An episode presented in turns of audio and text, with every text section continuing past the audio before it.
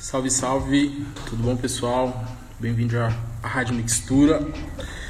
Estamos aqui começando mais uma live dessa quinta-feira, convidando a todas e todos e todas para participar de mais uma transmissão.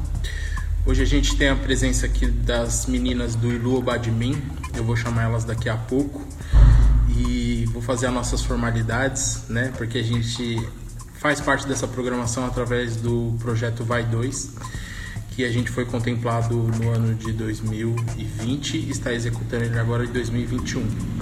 Para quem não sabe, a Rádio Mixtura é uma rádio web do extremo sul da Zona Sul de São Paulo e vem compartilhando com o mundo a troca de conhecimentos do dia a dia da nossa quebrada. Ela faz parte da rede local, nacional e latina, é, onde a nossa comunicação via áudio tem o foco de trabalhar com os objetivos de desenvolvimento sustentáveis através do conhecimento ancestral, usando as tecnologias de hoje para um futuro melhor. É, informamos notícias, matérias, denúncias, contos, aulas, diálogos, vivências, workshops, palestras, músicas, poesia, shows, feiras, eventos, mixtapes, vinhetas, playlists e podcasts. E agora com vocês, vou chamar aqui a Cibele e a Valdete. Só um minutinho.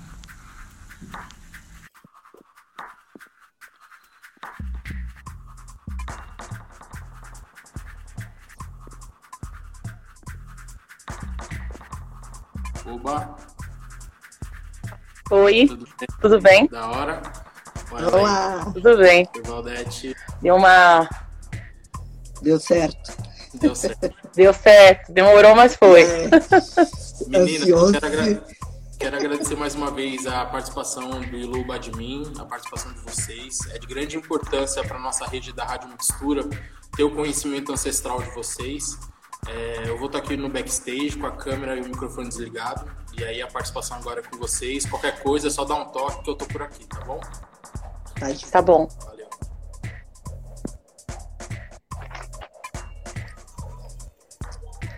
Olá. Espero que todos estejam bem e se cuidando.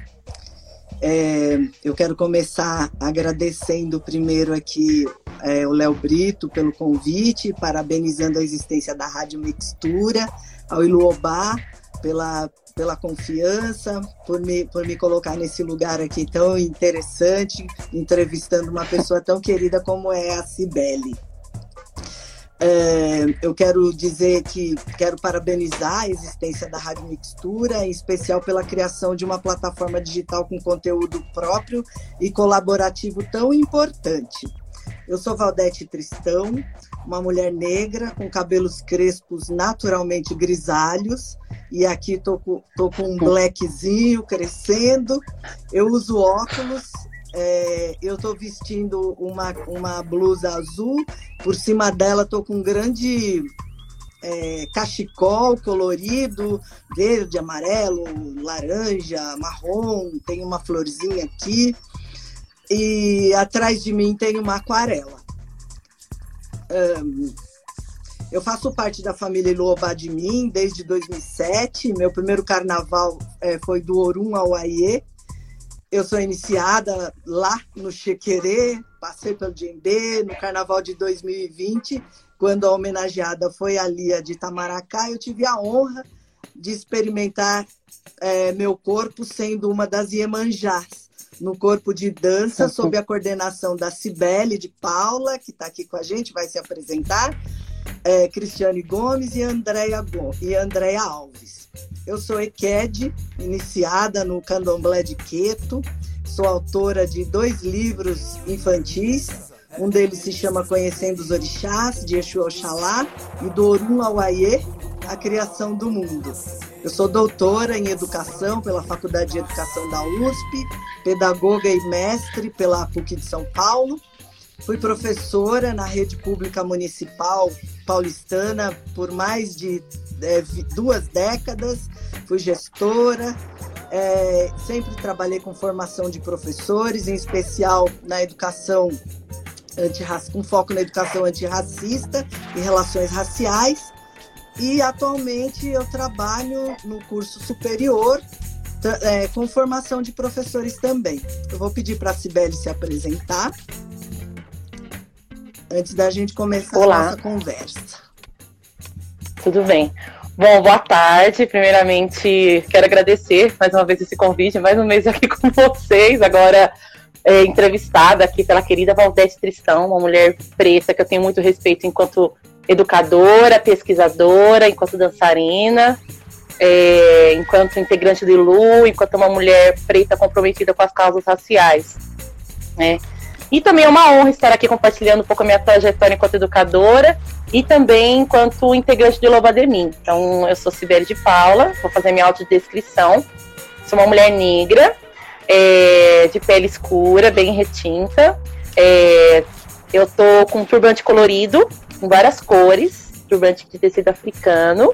Estou de óculos, uma armação transparente, de batom marrom. Estou com um brinco dourado bem pequenininho, redondinho. Estou com um lenço colorido também, é rosa, preto, verde e com uma blusa cinza.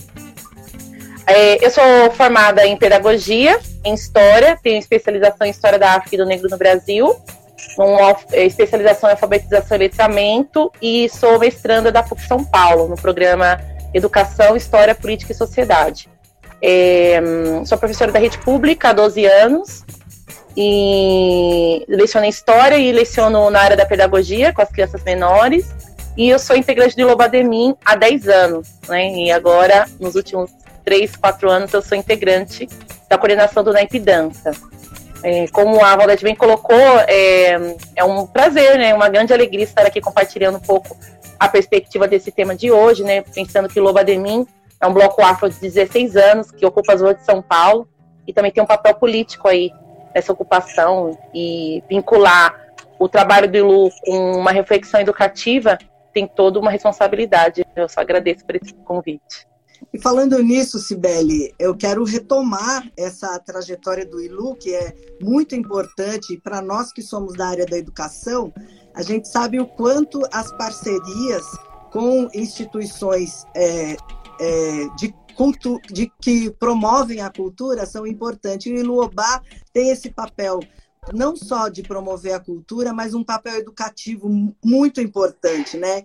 Que ele foi fundado em 2004 com, com um pequeno grupo de mulheres, né? Criado pela Beth Belli, a Gilene Miranda e a Adriana Aragão, como, com o objetivo de aumentar a participação feminina no toque do tambor. E, e o primeiro carnaval do Ilu foi, foi da, é, homenageando a Raizinga, né? Com um tema é, extremamente importante naquele 2005, que trazia, né, através das suas composições, a, a, não só a vida da, e as realizações dessa mulher incrível, né, dessa mulher, é, dessa destemida mulher africana, é, mas ela dava início né, a esses 16 anos de reverência as nossas heranças ancestrais, né, especialmente através dos toques, dos cânticos, das danças, instituindo assim é, uma das mais belas homenagens, né, sendo a primeira é, que só que deu início a, a, inúmeras intervenções culturais, não é, baseadas nesse, na preservação do patrimônio imaterial ao longo de todos esses anos. Então, assim, histórias histórias como da, uh, da Raquel Trindade, da Elza Soares, Carolina Maria de Jesus, Negaduda e da, e da madrinha Alessi Brandão, né? Sempre são can cantadas a partir dessa memória corporal, musical e artística existente no candomblé, no jogo, no maracatu, no boi, na ciranda, enfim. Entre outras expressões que são genuínas né, da, da cultura popular. É, e aí, Sibeli, eu queria, eu queria começar a nossa conversa falando da pedagogia africana, né, que é o nome do, do nosso encontro aqui, a inspiração do nosso encontro, né, é, a partir do livro do Alain da Rosa, né, editor, educador, escritor, formado pela, em História pela USP, mestre, enfim, é, e com várias experiências, é, não só em, no, na dança, no teatro, na capoeira. Esse livro, o livro que ele escreveu, Pedagogia, Pedagoginga, Autonomia e, Mo, e Mocambagem, ele traz é, elementos fundamentais para pensar a cultura. É, e, e, e, traz também possibilidade, a partir né, desses referenciais filosóficos e epistêmicos que ele traz, é, ele, ele nos convoca a, a reflexão de uma, de uma aparente proposta pedagógica conectada com estéticas e, fund e, fundamentos ancestrais. E aí eu queria te perguntar qual é o, seu, o seu entendimento sobre aquilo que se convencionou chamar de culturas negras, articulando esse conceito com, com o processo de construção de uma proposta pedagógica nas escolas. E quais são os desafios né, no que diz respeito à autonomia dos professores, para garantir a presença dessas estéticas e fundamentos ancestrais tão importantes que, é, que estejam presentes nos contextos educacionais. Muito bem. Estou até anotando aqui, viu? Ai, meu Deus, nervosa! Opa! Quase uma banca isso aqui, gente. Quase uma banca, nervosa.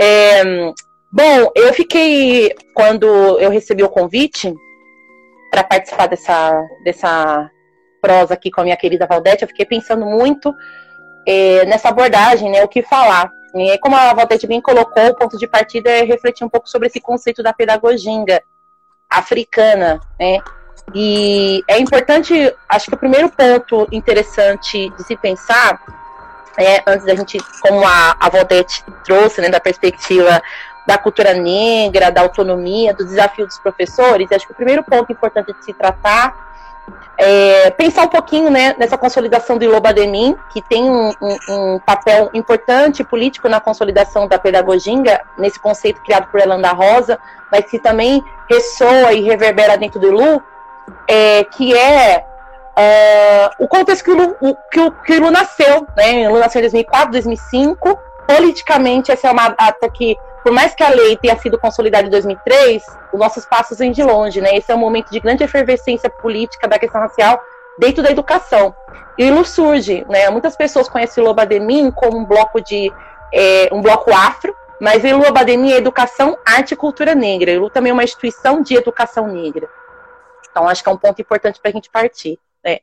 E aí, trazendo um pouco sobre essa perspectiva que a Valdete me provoca, né, em pensar e falar sobre a perspectiva da pedagogia na educação, primeiro ponto que acho que é importante de se entender é que a educação brasileira, né, como um todo, ela parte de uma perspectiva eurocêntrica, grafocêntrica, ou seja, uma perspectiva que se preocupa demasiadamente com o ensino da Europa, com o ensino na perspectiva da narrativa do opressor, do colonizador, do escravizador, e é uma, um ensino que é focado maciçamente na escrita. Veja, a criança ela fica na educação infantil um curto tempo, né? Se você parar para pensar da infância, fica uma média de três ou quatro anos da sua vida infantil. Então ela tem o brincar, ela explora as suas potencialidades do seu corpo.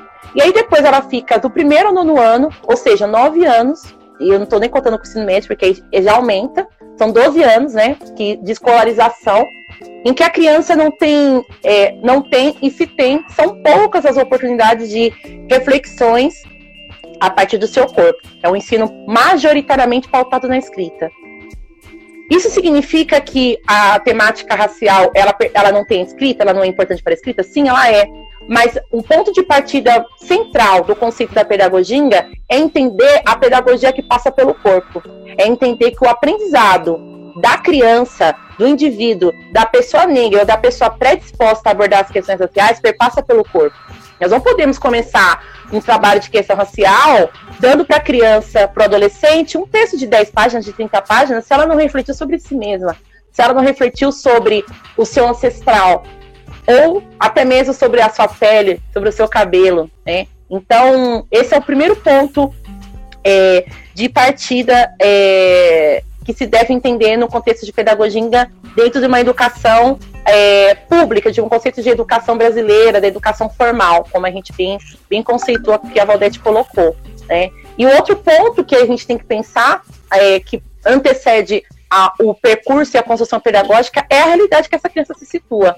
Considerando que a escola pública é majoritariamente é acessada por crianças pobres, por sua vez pretas, que não sabem que são pretas, ou afrodescendentes, como quero dizer, que esse é um termo que a gente tem que problematizar também. É, a criança, o, o, a abordagem dessas questões sociais não consideram a realidade territorial da criança.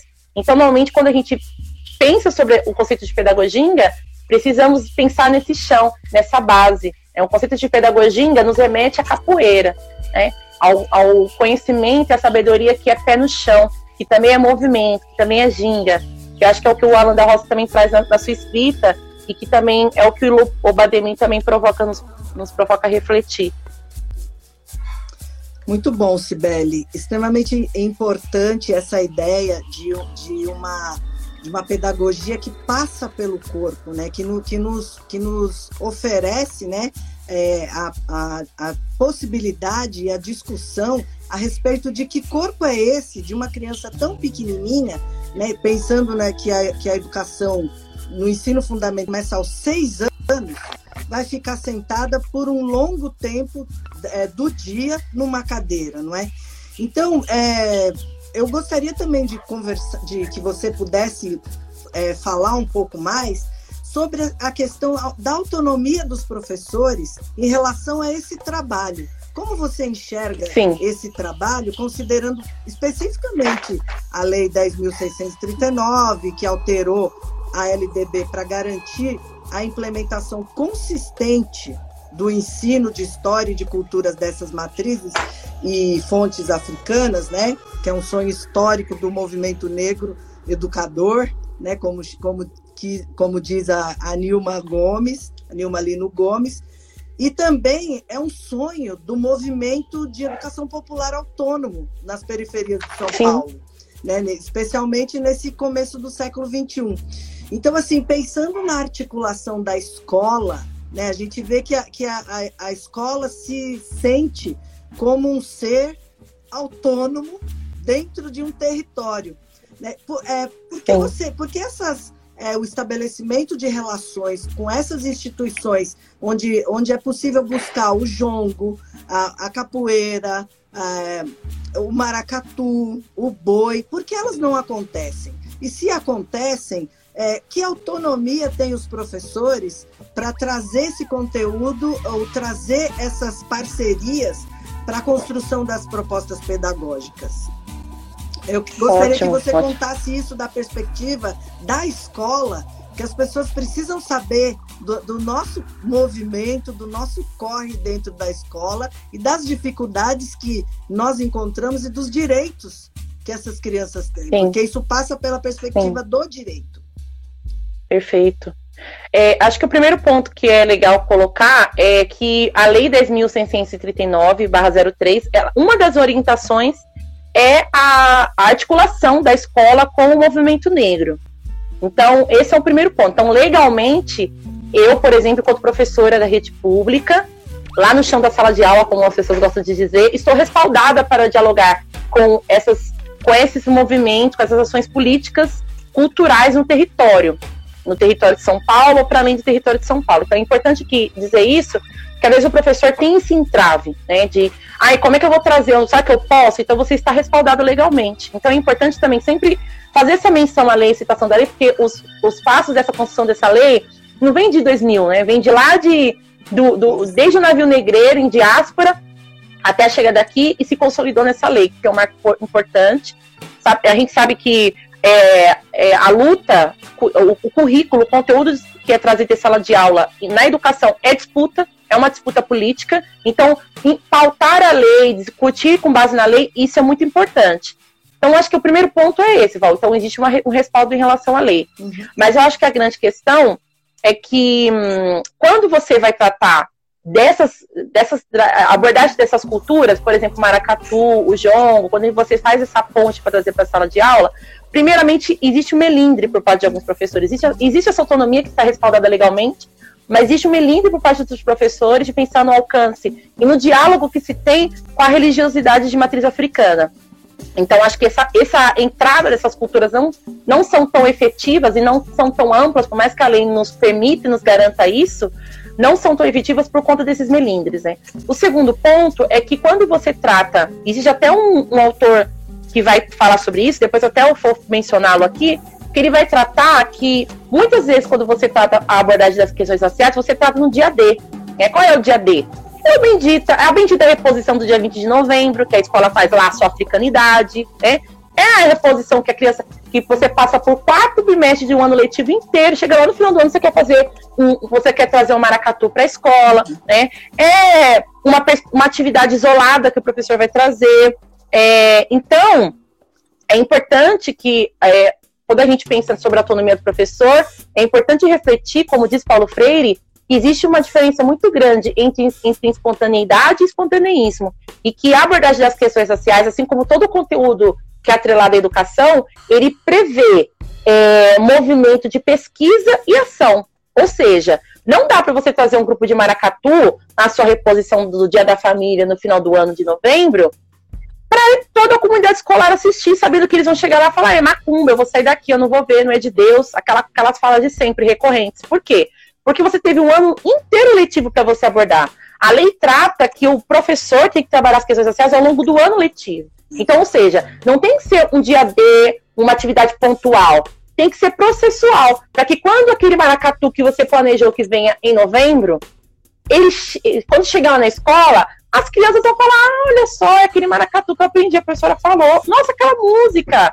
A professora falou realmente que é assim. Nossa, aquele vídeo que a gente viu, olha, tá cantando aquela música. Então, isso é um processo. Uhum. Não significa, eu, por exemplo, Val, até pensando um pouco sobre essa reflexão, é, eu trabalho numa mesma escola há 12 anos, né? E desde há, há uns seis anos eu tenho. Eu puxei um sarau na escola, Sala da Consciência Negra é, em novembro. Era uma reposição, trouxe a proposta, o diretor, o diretor é incrível e aceitou. Mas qual que é grande, o grande debate que eu sempre trago para os professores? Não dá para selecionar uma atividadezinha lá no final do ano. Você tem que trazer essa atividade ao longo do processo. E aí, no final do ano, você escolhe como você quer abordar. Então, por exemplo, eu trabalho as questões sociais com os alunos o, o ano inteiro e, e, dialogando com todas as áreas do conhecimento. Chega novembro, o que, que eu falo para os alunos? E aí, o que, que a gente vai fazer? O que, a gente vai expor que a gente aprendeu? A gente escolhe o que vai fazer. Então, por exemplo, o nosso último sarau foi em 2019, antes da pandemia. As homenageadas foram a Marielle Franco e a Elza Soares. Uma briga também na escola, porque num dado momento eles quiseram tirar os homenageados, porque eu trouxe a proposta dos homenageados linkada a centenário, né? Porque o centenário, é, na história, pensando numa, numa perspectiva historiográfica, e para a história do negro, século tem uma, uma demarcação importante, né? Mas aí né, discordaram. Então ficou, ah, racismo não tem cor, que as pessoas gostam de fazer isso também com, com debate racial, né? Apagar os rostos pretos, apagar essas imagens, colocar uma coisa meio sujeito oculto, uhum. né? E aí eu falei, por que não colocar? Por que, que vocês estão tirando? Vamos, vamos votar, vamos deixar as crianças escolherem. Essas crianças têm repertório ou não? Aí na hora que você coloca isso, o professor já dá uma tremida na base. E aí, no final das contas, houve uma votação, ainda não acho significativa, porque foi entre professores, mas ficou a Elza Soares e a Maria de Franco. Então, por exemplo, no meu caso, eu já tinha trabalhado sobre a Maria de Franco com as crianças, na turma de 2018, infelizmente no ano do assassinato dela, e, e no ano no, de 2019 também. E eu também estava trabalhando ali de Tamaracá, porque o Carnaval de Luz se atravessa com a minha prática. Então, nós fizemos duas exposi uma exposição da Lia e fizemos uma apresentação de uma música da, da Marielle, da Elza Soares e o seu enredo da Mangueira. Uhum. Mas então é um processo. As crianças sabiam que era Marielle Franco, elas sabiam que era Elza Soares. Então, essa que é a grande questão. Acho que o, o, grande entrave que existe dentro da questão racial é que o professor ele confunde essa autonomia com esse espontaneismo gratuito, simplista, de você pegar uma atividade e fazer, pegar um livrinho, encher a escola de desenhos todo tempo, porque nem isso tem, porque também a preocupação estética precisa ser embasada, e, e não começar para a criança o significado. Porque quando você trabalha ao longo do ano letivo, quando você trabalha é, de, de, forma processual, essas reflexões chegam, chegam em casa. Uhum. Essas reflexões reverberam na família. E, você... e aí, quando essa criança e essa família vai para a escola, começa a ver, começa a participar desses movimentos, dessa pedagogia, faz todo sentido. Aí sim eu consigo pensar na eficácia de uma prática de, dialogue com as questões sociais, né? dialogue com uma perspectiva africana. Você está trazendo uma questão bastante importante, né? Que é lógico que a gente está aproveitando esse espaço até para dizer do lugar de quem, de quem frequenta essas, essas instituições educativas, né, que são as escolas, de dizer, a gente, a gente pode aqui provocar uma reflexão também sobre o papel da gestão, o papel da família também, porque embora, especialmente as, as instituições públicas, né, sejam laicas, elas devem ter esse caráter laico do Estado, é, as crianças não são.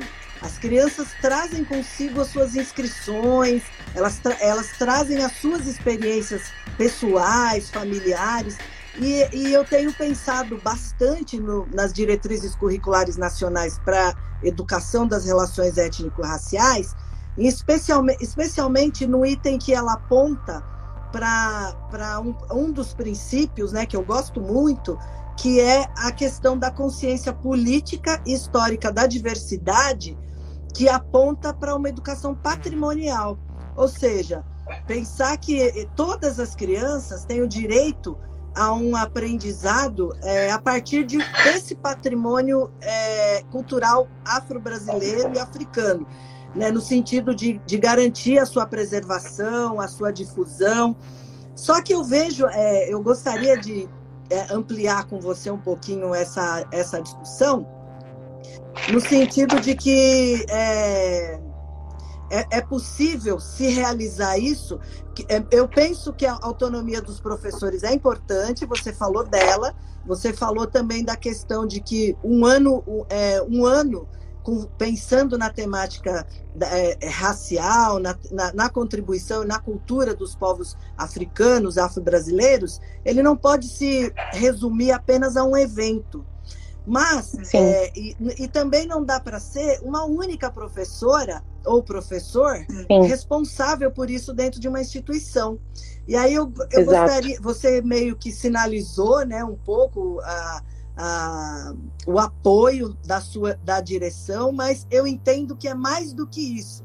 Né? A, a, a direção precisa ter um compromisso político pra, de trazer essa tema para garantir que ações educativas de combate ao racismo e as, e as discriminações, é, especialmente aquelas que enfatizam a história da África, se realizem numa perspectiva positiva né? É, e, eu, e eu tenho uma, uma impressão, né? Eu tenho certeza que isso, na verdade, só vai acontecer por meio do acesso a essa memória histórica, ancestral e de religiosidade africana também. Por que não? Né? Então, eu gostaria Sim. que você é, falasse um pouco dessa questão é, do, da coerência de uma equipe gestora, de uma equipe pedagógica, de uma equipe docente, em parceria com a comunidade também. Né? Quais, são, quais são as vantagens né, de, um, de uma criança ou das crianças e jovens que estão neste contexto? Não no contexto de uma professora excelente apenas, mas num contexto que é planejado com essa intencionalidade.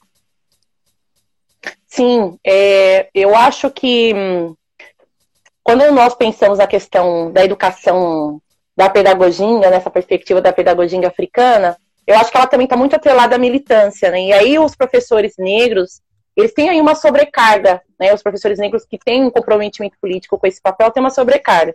É o meu caso, sim, mas é o caso de muitos outros professores negros que se posicionam politicamente quanto negros, que assumem a importância política da questão racial, porque é importante também dizer que a questão racial não tem que ser só trabalhada pelo professor negro, e sim por todos, porque se é lei, tem que ser cumprida por todos, assim como as demais leis que regem a educação. É, eu acho que, como eu já disse no início da minha fala, é, o currículo pressupõe, o currículo, a concepção de educação pressupõe uma disputa. Pressupõe uma disputa de, de território, pressupõe disputa de repensar privilégios. Então, essa abordagem da questão racial, ela não tem um alcance tão grande, às vezes a equipe gestora não se posiciona de um papel político, porque não, não quer, muitas vezes, assumir o papel de colocar esse professor, que ainda tem uma posição racista, de repensar seu privilégio de abordagem da perspectiva eurocêntrica, por exemplo. Você mexe, sim, com questões egóicas, muitas vezes, infelizmente, né, de abrir mão e de repensar, né, porque quando você trata a cultura negra, por exemplo, como você também colocou, Val, você traz uma reflexão sobre corpo, você vai cair na reflexão de tambor, você vai cair na reflexão de movimento, você vai cair na aceitação daquele movimento que rebola, no, no, no corpo negro que tem, que reverbera. Você vai trazer a reflexão do funk, que é uma linguagem negra, né, que está ficando embranquecida porque o capitalismo faz isso, mas é uma linguagem majoritariamente negra que tem, que tem ali na sua base o batuque. Eu sempre falo isso para os alunos, né? tem um tum tá tá tum tum tá. Eu falei, gente, isso é atabaque. Vocês falam que é macumba? Vocês estão ouvindo o som do atabaque no funk, né? Então, é, se a escola se propõe a ter um diálogo comprometido com a comunidade para de, desenvolver a sua pedagogia africana, ela vai ter uma escuta, uma escutatória mais sensível, por exemplo, é, tanto para os alunos, principalmente. Né? acho que o ponto de partida é os alunos, mas acho que a pandemia nos ensinou que se a educação é, é, vai ser significativa, se ela é significativa, ela precisa ter um diálogo também com as famílias. Né? Acho que todo professor que está em sala de aula está sentindo isso, o quanto que nós precisamos manter, né? Hoje tem muitos professores que fazem WhatsApp, eu sou uma delas, que fala com as famílias. Então, é, é importante dialogar com esse território. Como é que pode uma escola na periferia se, se recusar a falar do funk?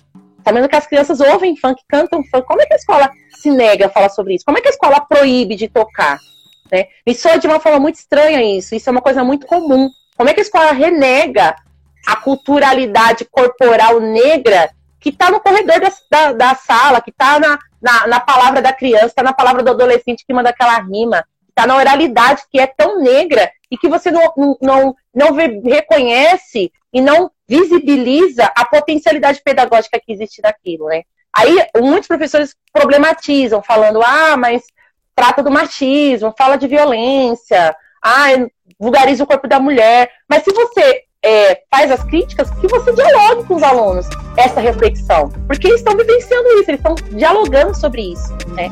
É, quando a gente pensa na, na, questão racial, Val, acho que a gente pensa na escola pública, eu penso muito na escola pública por ser a minha base, sempre, desde a minha escolarização até a minha profissionalização, mas eu penso também na perspectiva da escola particular, porque se nós temos esse entrave da pedagogia na educação pública, que ainda tem os seus entraves, na escola particular a ausência é muito maior. E ainda é pior, porque se na escola particular a maioria é branca, é essa maioria que vai reproduzir o racismo. É essa maioria que vai é, olhar para mim com estranhamento quando eu tô de dentro do shopping, né? Quando eu tô no metrô. Né? Então, qual é o papel da escola particular na abordagem das questões raciais, né? A gente, ano passado, por exemplo, a gente teve uma grande reverberação no conceito antirracista. Todo mundo estava falando de racismo, antirracismo. Faz tempo que o movimento negro está cantando essa bola, não é de hoje. Vera Gonzalez, Beatriz Nascimento lá atrás já fazia essa perspectiva. Aí começou. Nós estamos agora em 2021, um ano depois, ninguém mais fala sobre antirracismo. Eu não vejo mais movimento, escolas particulares me procurando, pararam de me procurar. Chega novembro vai voltar, porque é sempre. Outubro já começa os, os a subir aqui. Então, onde estão? É, onde está esse comprometimento? Cadê? Sumiu? Acabou? É, então, é, a equipe gestora, quando a, opta né, por abordar, por trazer um, um, ter um, uma abordagem de um currículo, uma proposta pedagógica que dialogue com a multiplicidade étnica e majoritariamente negra do Brasil, ela tem um papel político, mas aí também ela tem um papel de posicionamento de desafio. Né? E abrir a, a porta para a comunidade. Né? A escola pública, ela é da comunidade, ela é do território. Uma escola pública que, por exemplo, fecha suas portas aos finais de semana, não deixa a criança jogar bola lá na quadra, ela é uma escola que vai dialogar na proposta pedagógica do currículo? Não. Então, muitas vezes, esse impedimento é, da proposta do currículo, por isso que eu comecei a minha fala dizendo que a pedagogia ela é física, ela é corporal, ela é sinestésica, ela é estética. Se uma escola não se propõe a repensar sobre como que você dialoga fisicamente com aquela criança, como que a gente vai ter uma reflexão pedagógica? Se é uma escola que tem os seus muros, os seus portões fechados para a comunidade, como que ela vai fazer uma, uma, um diálogo? Se é uma escola de educação infantil que tem só desenho de EVA rosa, que é o bendito cor de pele que as crianças seguem reproduzindo, que é o que a professora fala, como haverá a abordagem da pedagogia africana? Só fazendo no dia 20 de novembro, como uma vara de condão? Não, não vai dar certo. Uhum. A gente não vai conseguir um alcance. Né? Então, se o racismo estrutural está tão consolidado em nossa sociedade, é, pensando que a, a Lei 10.639 já vai completar 18 anos, é sinal de que é, o trabalho da educação ainda precisa avançar, precisa caminhar. Uhum. O que a gente, o que deu para perceber, você, você trouxe essa ideia, né, do ano do, das ocorrências do ano passado, a partir do evento é, que mobilizou o mundo, né, que foi a morte do George Floyd. Aí parece que as pessoas descobriram, né, que no Brasil existe racismo também e, e se tornaram é, extremamente capazes de é, dialogar trocar conhecimentos né, a partir desses conceitos que, que sabem muito bem dizer quais são, né, que é racismo estrutural, que é antirracismo, enfim.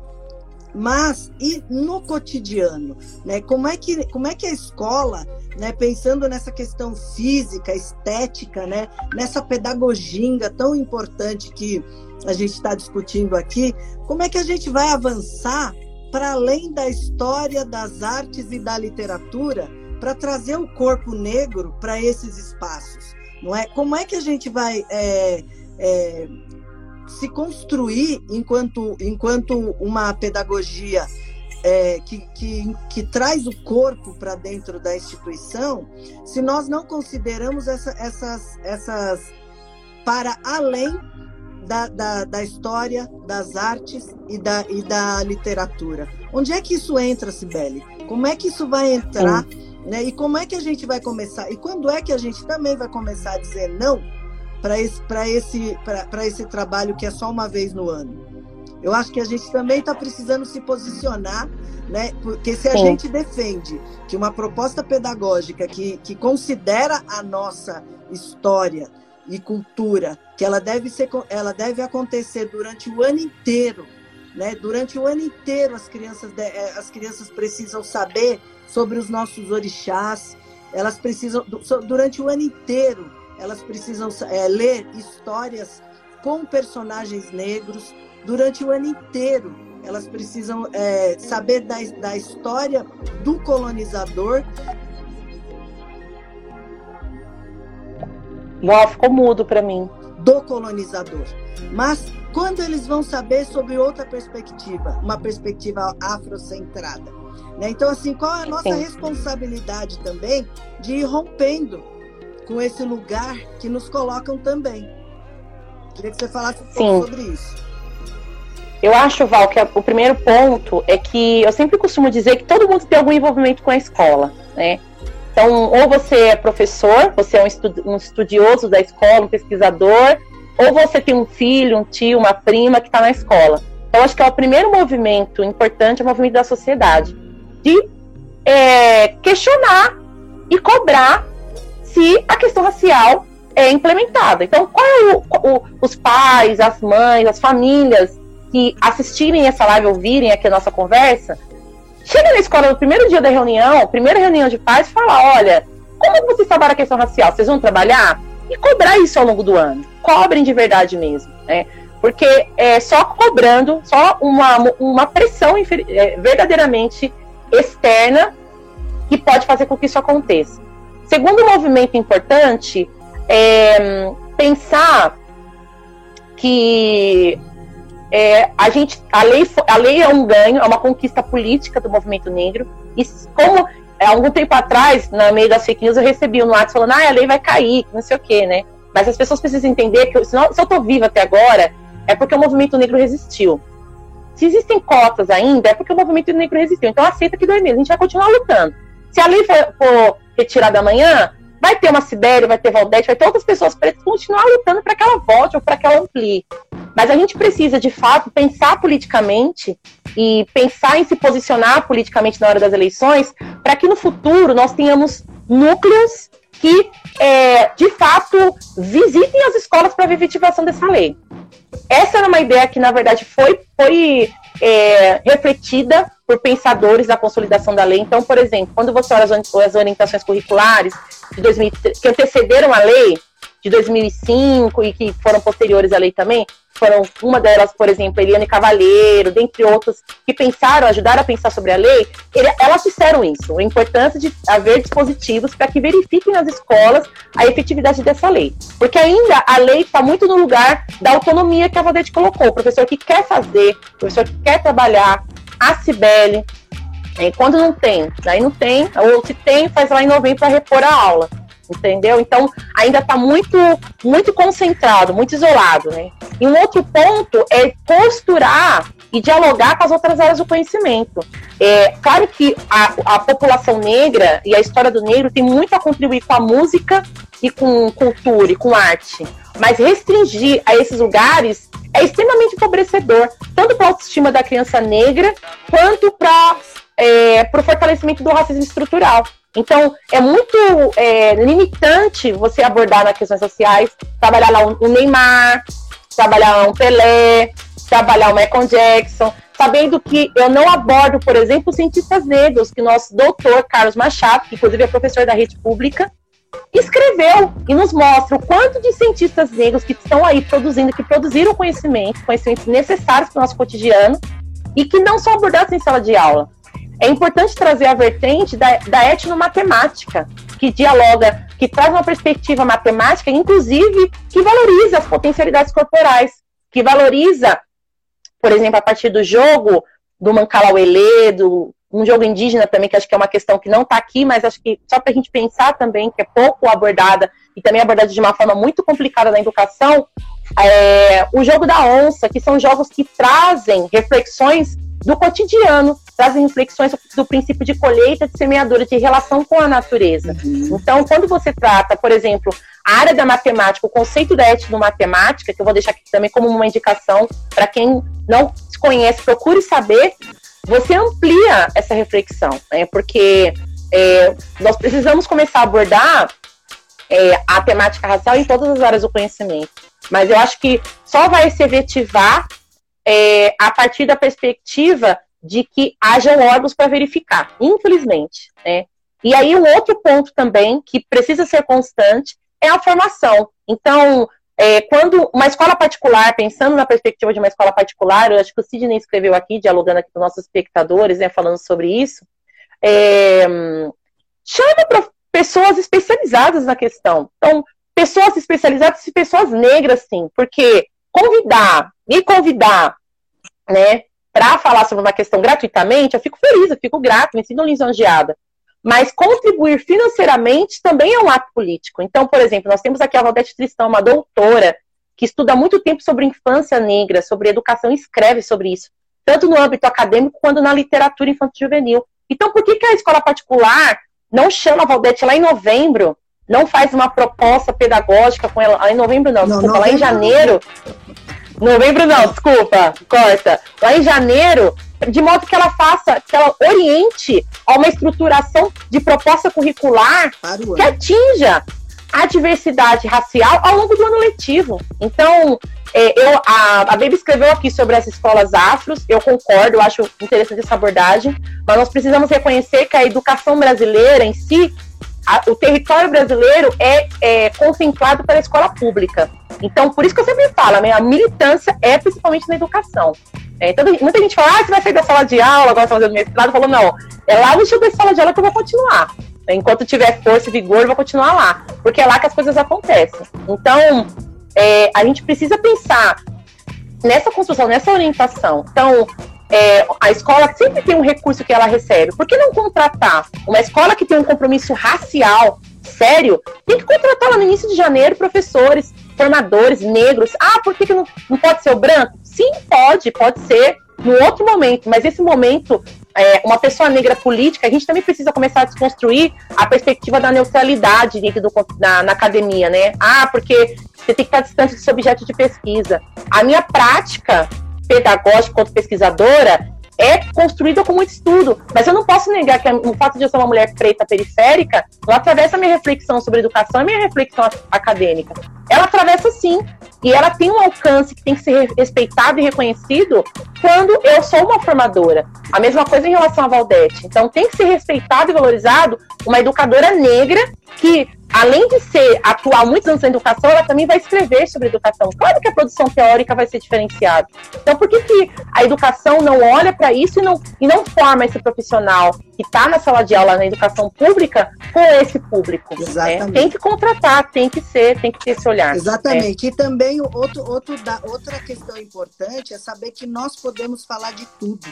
Nós não, nós não, nós não precisamos só falar da, é, da nós não, não precisamos ser somente chamados para falar sobre essa temática. Nós podemos falar Sim. de tudo. O nosso foco aqui Sim. hoje é esse, é discutir uma pedagogia, pedagoginga.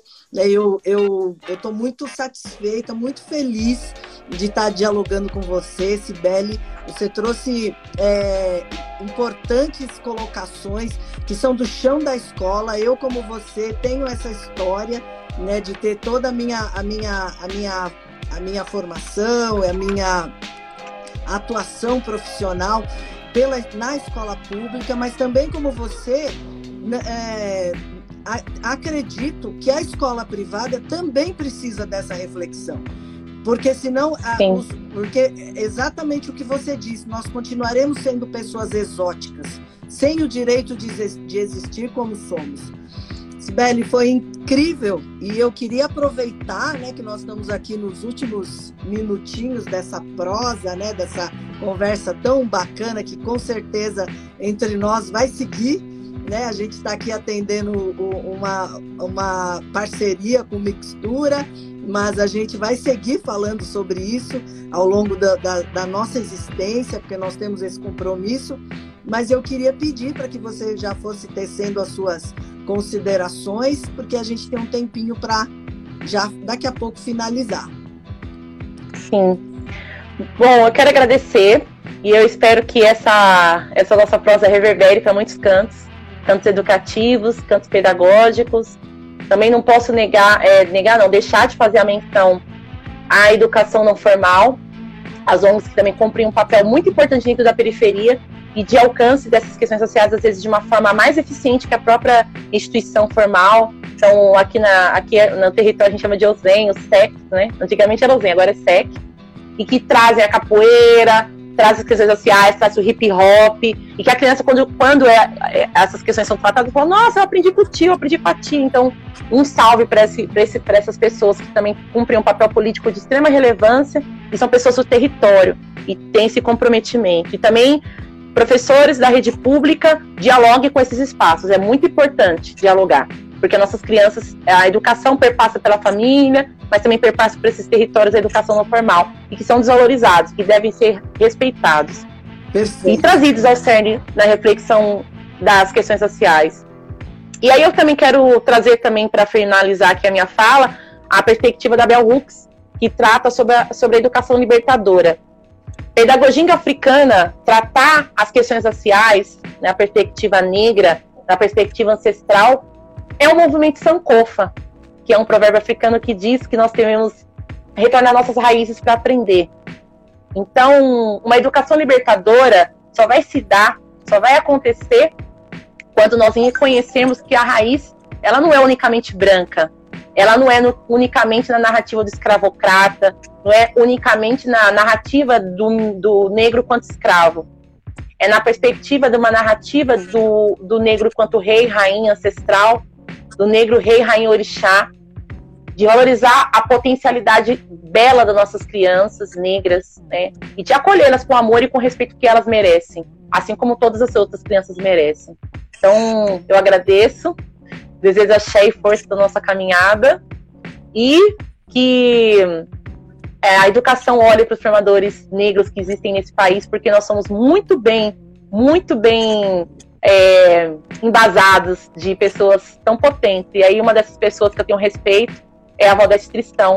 Então, meu máximo respeito por você, Val, pela sua trajetória, por, tá, por conviver com você, né? É muito, é muito bom você conviver com alguém que você é fã. E a Valdete é uma delas. E eu agradeço por isso.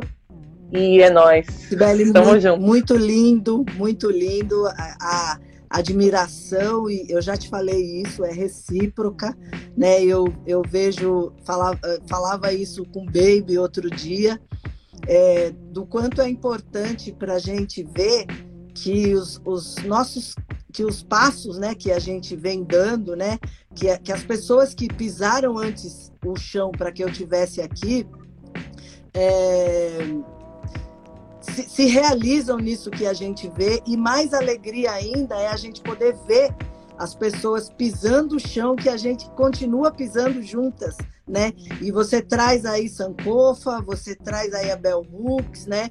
É, e, e, assim, eu também. E me fez, obviamente, lembrar aquele. Uh, um, e, e, você traz a importância de, de articulação com, as, com, as com os diferentes espaços né, educativos, inclusive não formais.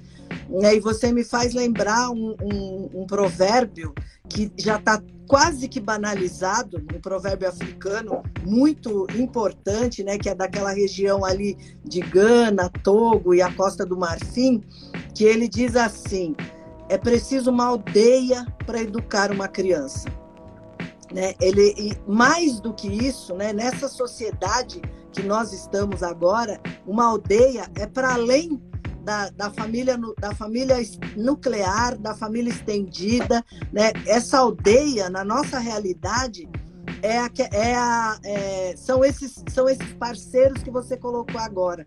Né? Então, são as, diversas, são as diversas instituições públicas comprometidas com, com a criança na saúde, na educação, na assistência social, no judiciário, na cultura. Então, esta é a aldeia que a gente precisa é, capturar, retomar e fazer com que ela, com, com que ela se de fato aconteça e proteja, ampare, eduque essas crianças juntamente com todas as pessoas que têm compromisso com a infância, com a juventude e enfim, é isso, Sibeli.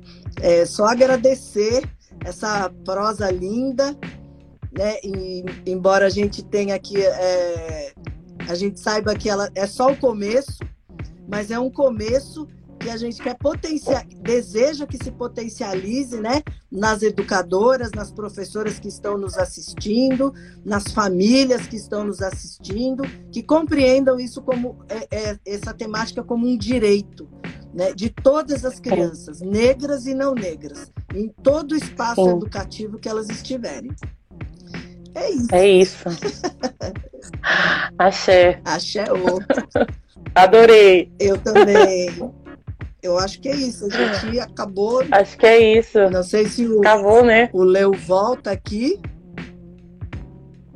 Não, acho que ele não volta. Agora ele passa. É, depois que ele passa o bastão, a gente que continua os trabalhos e fecha os trabalhos também. Então tá bom, Sibélio. Obrigada pela sua, pela sua generosidade em compartilhar conosco tantos saberes e experiências tão lindas é, dentro da escola e, e com, com Muito obrigada. pedagoginga, é, fazendo acontecer uma pedagoginga de verdade. Que, que os outros sejam afetados por você também. Um beijo, Sibeli. Achei, muito obrigada. Um beijo, gente. Tchau. Tchau, gente. Obrigado, meninas. Valeu, viu? Tchau, Léo. Imagina. Conta com Tamo a gente junto. sempre. Pode contar. Tchau, tchau.